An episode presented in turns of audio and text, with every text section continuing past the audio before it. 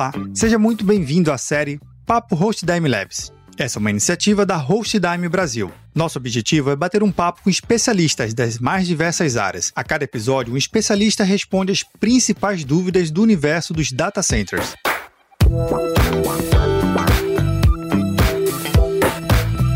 Nesse episódio, eu conto com a participação do Felipe Oliveira, coordenador de infraestrutura aqui da HostDime. Oliveira, seja muito bem-vindo aqui à nossa minissérie. Obrigado, Luiz. Legal. Felipe, a gente vai falar de um tema que é muito importante sobre eletricidade. Afinal de contas, a gente sabe que para chegar na nuvem a gente precisa de alguns recursos fundamentais e a energia elétrica é uma delas. Mas a gente sabe muito bem também que muitos dos mercados e muitos dos data centers que a gente acompanha na internet não tem um planejamento tão adequado na planejamento estrutural, na capacidade de aguentar o equipamento. Novos servidores vão chegando, novos stores vão chegando, no breaks e aquela estrutura elétrica ainda é a mesma desde o seu início. Isso é a maioria. Acontecendo alguns acidentes, como queima, pane elétrica, até mesmo ruídos, que todo equipamento eletrônico ele sofre algum ruído. Mas como é que a gente consegue evitar esse tipo de problema dentro do nosso ambiente? Recentemente foi feito um estudo pelo Uptime Institute, né, um instituto muito conceituado na questão de certificações de data center no, no mundo, né, e onde eles é, chegaram à conclusão que 75% das quedas que acontecem em data center, né,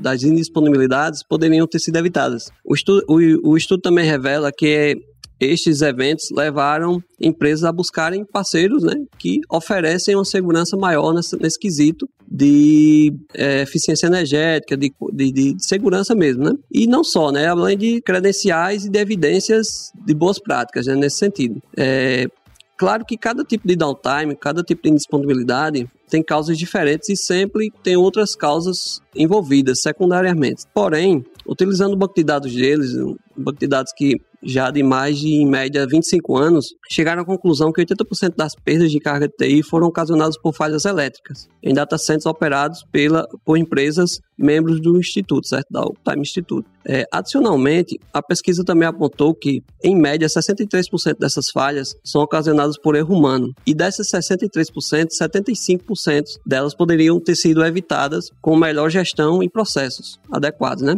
Então, a gente vê que é um dado muito alarmante, né? Nesse sentido. Então, a gente tem processos bem definidos, certo? O projeto em si, é, nosso projeto aqui, ele foi concebido pelo Uptime Institute, também foi certificado pelo Uptime Institute, de acordo com as melhores práticas da certificação Tier 3, certo? Então, a gente tem um projeto certificado de design Tier 3, já é um projeto bem, bem elaborado, né? Para além disso, a gente investe em treinamentos de pessoal, por exemplo, eu mesmo tenho um curso de AOS, que é fornecido pela Uptime Institute, e é um curso que capacita o profissional a ser um, um a operar em ambientes críticos, para você ter uma operação de ambientes críticos. Também a gente realiza vistorias diárias pelos ambientes. Toda a nossa é, infraestrutura de elétrica é monitorada online 24 horas, certo? Com geração de alertas. Então, qualquer alerta que tiver aqui, qualquer falha que tiver, proativamente o equipe de facilities da infraestrutura, a gente vai ter acesso a essa informação. Todos os nossos sistemas, eles são automáticos, certo? Desde a parte de geração de energia própria, geradores, além de redundantes, a gente também tem essa questão da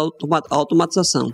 Então, falhou, a gente tem dois caminhos, lado A, lado B. Da mesma forma, gerador 1, gerador 2, tudo que é crítico, a gente tem o N mais 1. Então, se falhar, se por, por exemplo, acontecer uma falha de energia, uma falta de energia, os geradores automaticamente vão ser acionados. Se um gerador, por exemplo, não partir, o outro vai partir. Isso se estende aos caminhos também. Isso tudo de forma automática, sem precisar intervenção humana. Como a gente viu, né, tem um dado que diz, né, então 63% poderiam são falhas humanas, poderiam ser evitadas com processos e treinamentos. Então a gente investe nisso também. A gente não precisa operar o sistema em si, mas caso seja preciso operar, todo o pessoal tem um treinamento e é capacitado para fazer essa operação, certo? A gente também busca certificações que nos dê esse, esse respaldo, né? Esse, essa questão de boas práticas. Então, aqui a gente, além da Tier 3 Design, que é a questão do projeto, uma certificação fornecida pelo Uptime Institute, a gente também é certificado ISO 9001, que garante a qualidade do sistema de gestão integrada da empresa, certo? A ISO 27001, que garante a qualidade do gerenciamento de segurança da informação, e a ISO 20001, para garantir a, a qualidade no gerenciamento de serviço de TI, além de outras, né? A gente está pleiteando agora também alguma certificação LEED, então a gente sempre busca estar tá aprimorando essa situação. Treinamento pessoal, capacitação, é, certificações para garantir que tenhamos processos é, que nos dê uma segurança ainda maior na questão da operação do data center, além de toda a questão da redundância, né? Tudo que é crítico tem um N mais um. Por exemplo, geradores aqui a gente utiliza todos os dias, então a gente garante que por falta de energia, o gerador vai estar para funcionar a qualquer momento. Então a gente não espera acontecer uma falha para partir o gerador e ver se ele vai funcionar ou não. Então todos os dias os geradores são utilizados. Da mesma forma, os tanques de diesel, N mais um, A e B, então também utilizado todos os dias para reabastecimento. Então tudo que é crítico, sistema de estilo, climatização, precisão dos ambientes, são redundantes também e operam em revezamento. Então, tudo que é considerado crítico, a gente tem essa, essa preocupação. Além das manutenções periódicas, que já é rotina. Oliveira, você estava comentando aí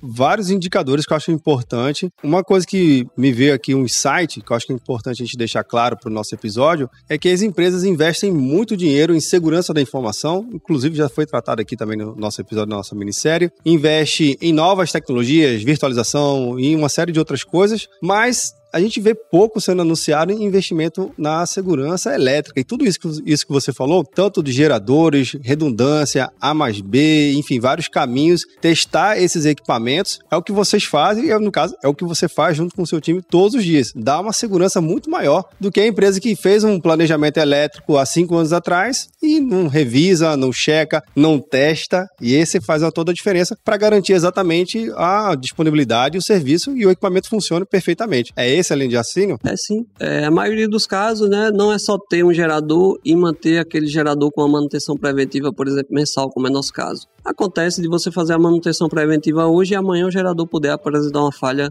alguma coisa do tipo. Então, é extremamente importante está sendo feito esse, esses testes e a utilização desses equipamentos para que, caso venha acontecer uma necessidade maior, uma falta de energia por parte da concessionária, por exemplo, a gente saiba e tem a segurança que o equipamento vai estar apto a funcionar e suprir a necessidade. Isso também se, se estende aos demais sistemas, né? Além da manutenção preventiva em si, é bom se fazer os testes, todo o cuidado, ter atenção, fazer vistorias nos equipamentos, fazer é, rotinas de lubrificação, de aperto. Então, todo esse cuidado com a parte de manutenção é importante e também é necessária a parte dos testes também. Maravilha. Oliveira, queria agradecer a sua participação na nossa minissérie e até a próxima oportunidade. Eu que agradeço. Até mais. E você que nos acompanha na nossa minissérie, todos os indicadores e a pesquisa citada aqui pelo Oliveira você pode conferir na descrição e no roteiro e transcrição desse episódio lá no site do Papo Cloud. Até o próximo. Beleza?